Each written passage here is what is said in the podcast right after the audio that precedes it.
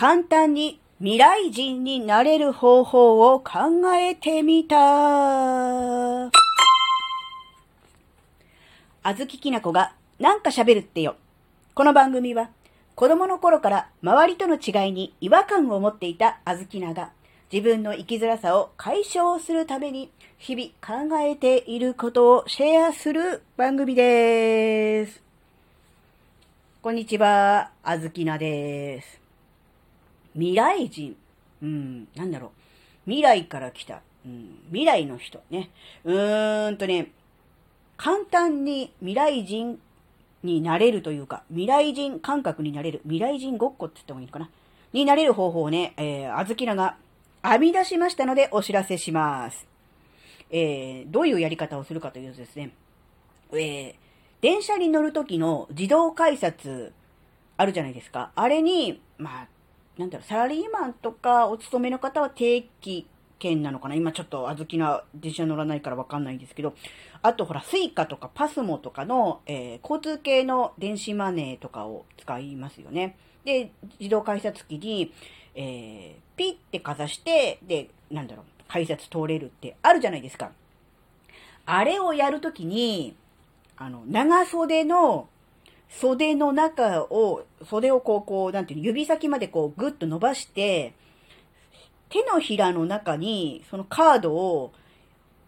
入れておいて、まるで手ぶらみたいな感覚、カード持ってませんよ、みたいな感じの感覚で、手のひらをその自動改札のピのところにタッチするわけです。で、そこにカードは当然あるので、当然カードが反応してピッて開くじゃないですか。それを止まらずに流れのまんまスーってやって出てくと、なんか未来人っぽくないですかっていうだけの話なんですけど、もうすでにやってる人いるのかな？あ、やってる人いたんだとしたらこんなドヤっていうことじゃないんですけど、まあ、最近はあの、あずきなはですね、あの、全然電車に乗りませんので、ね、あの、やってないんですけど、今から2年ぐらい、3年ぐらい前かな、電車にね、乗る機会があった時は、もう危機としてね、もうチャンスと思って、その、あの、交通系の、その、何？電子マネーカードをですね、手のひらに忍ばせて、袖をぐっとひ、あの、指先までの、集めてこう伸ばして、で、済ました顔をして、さーっと行って、そこパーンと叩いて、スッと、あの、通り抜けるっていう、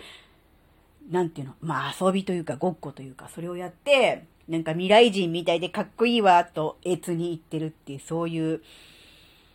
キモい人ですね。まあ、痛い人と言ってもいいでしょうか。ね、あの、もしあの、面白そうだなとか、やるやるっていう人いたらやってみてください。で、やったからといって、あの、別に何も起こりません。究極の自己満足です。別に未来人にはなれませんし、未来に行くこともできませんし、えー、誰もね、そんなね、あの、大勢人いる中で、えー、なんだろうな、どういう感じでこう、自動改札を通過していくかとか、どうでもいいですよね。いやいや、そんなことよりも止めないでさっさと言ってくれっていう感じかもしれませんが、これ一つ問題がありまして、あの、チャージをね、ちゃんと確認してください。あの、チャージができてなくて残高不足ですとめちゃめちゃ格好悪いんで、それだけはね、あの、確認は絶対にした方がいいです。あの、格好つけて自動改札を通ろうとした分、引っかかった時の格好悪さは格別です。あの、未来人どころの騒ぎではないですね。あのね、自己満足どころかね、あの、自己肯定感下がりまくりの感じになるかもしれませんので、あの、チャージのね、金額だけはね、必ずあの、確認してくださいね。あの、特に出るときね、入るときはそうだけど、出るときね、めちゃめちゃかっこ悪いですかね、ピンポーンとかでガシャってなってね、あーってなったらね、捉えられた未来人になってしまうので、あの、かっこ悪いので、それだけは注意してください。はい、えー、今回のお話があなたの生きづらさ解消に何の関係もないにもかかわらず、ここまでお聞きくださり、ありがとうございました。それではまた次回お会いしましょう。バイバーイ